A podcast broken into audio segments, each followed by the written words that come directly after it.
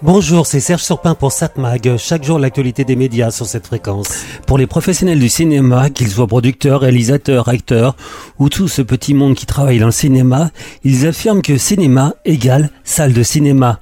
Un film doit se voir dans une salle de cinéma et pas ailleurs. C'est ce qu'affirment aussi nos ministres de la Culture, mais aussi les cinéphiles. La salle serait le lieu où l'on peut vraiment apprécier le cinéma, le seul lieu. Impossible de se rappeler d'un film que l'on aurait vu autrement que dans une salle, puisque c'est là où l'émotion passe, c'est là où elle peut se développer.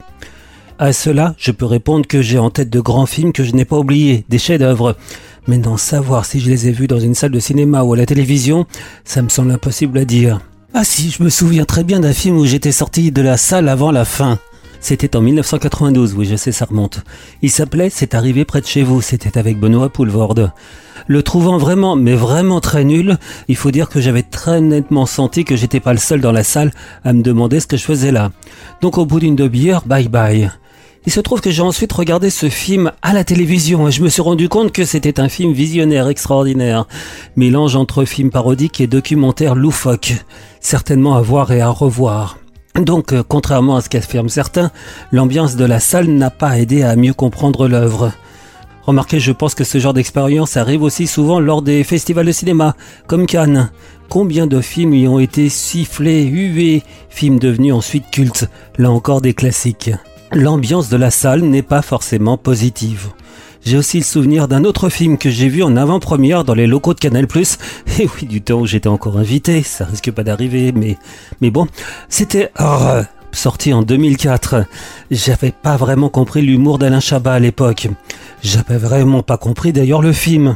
Alors là, c'est vrai, je me rappelle avoir vu ce film en salle et être sorti, alors que je ne compte plus les films que j'ai vus chez moi ou j'ai coupé après quelques minutes plus ou moins longues, très longues. Normal, je vois, vous voyez tellement de films à la télévision, on teste pas mal de films qu'on n'aurait jamais été voir en salle, et dans le tas, il y en a aussi beaucoup qu'on n'apprécie pas. Pourquoi est-ce que je vous dis ça?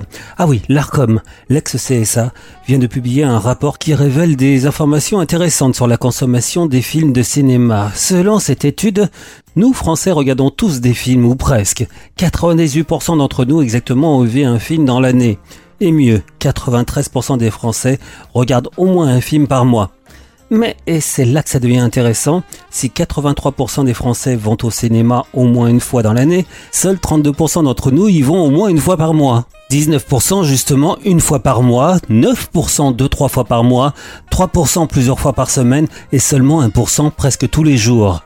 Par contre, 94% des Français regardent des films à la télévision, 86% au moins une fois par mois, 56% presque tous les jours contre 1% donc qui vont au cinéma tous les jours. Vous voyez, il y a une sacrée différence. C'est pas vraiment la même chose. Pas du tout. Dans les fêtes, on voit beaucoup plus de films à la télévision qu'au cinéma. À noter aussi que 67% des Français sont abonnés à au moins un service de vidéo à la demande et 29% des Français piratent de temps en temps des films. Donc il n'y a pas vraiment photo.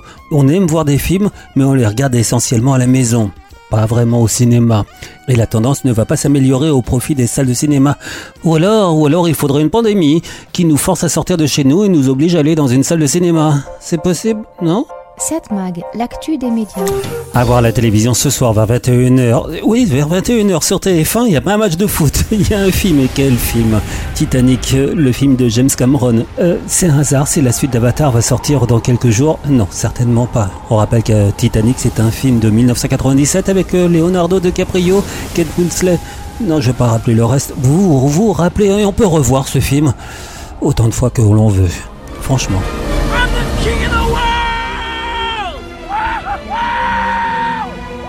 Donc ce soir 21h10 sur TF1, Titanic. 20h10 aussi, c'est l'heure de la série policière sur France 2, Les Invisibles. France 3, Des racines et des ailes, Passion patrimoine, Ariège, Terre d'émotion. France 5, La Grande Librairie. Qui n'a jamais rêvé d'être un espion? De se cacher, d'écouter aux portes et de mener sa propre enquête Pourquoi l'espionnage nous fascine-t-il autant? Réponse, avec Marc Duguin, Rémi Coffer, Stéphanie Duncan et Yves Grevet, on aura même des nouvelles de l'un des plus grands maîtres de l'espionnage, le regretté John Le Carré. Nom de code, la Grande Librairie, évidemment. La Grande Librairie, mercredi à 21h sur France 5 et sur la plateforme France.tv. M6, le meilleur pâtissier, c'est la finale royale. Arte, infimé, quel film aussi, ça, on peut pas l'oublier celui-là. C'est un drame d'Anthony Mignella de 1996, Le patient anglais avec Ralph Fiennes et Juliette Binoche, entre autres, et évidemment, on l'oublie pas, Christine Scott Thomas. À la fin de la guerre, un égyptologue anglais, devenu amnésique après un grave accident d'avion, est soigné par une infirmière. La mémoire lui revient un peu à peu. Et puis il y a la très belle musique signée Gabriel Yared. Mais peut-être que ce soir, je vous conseillerais de regarder.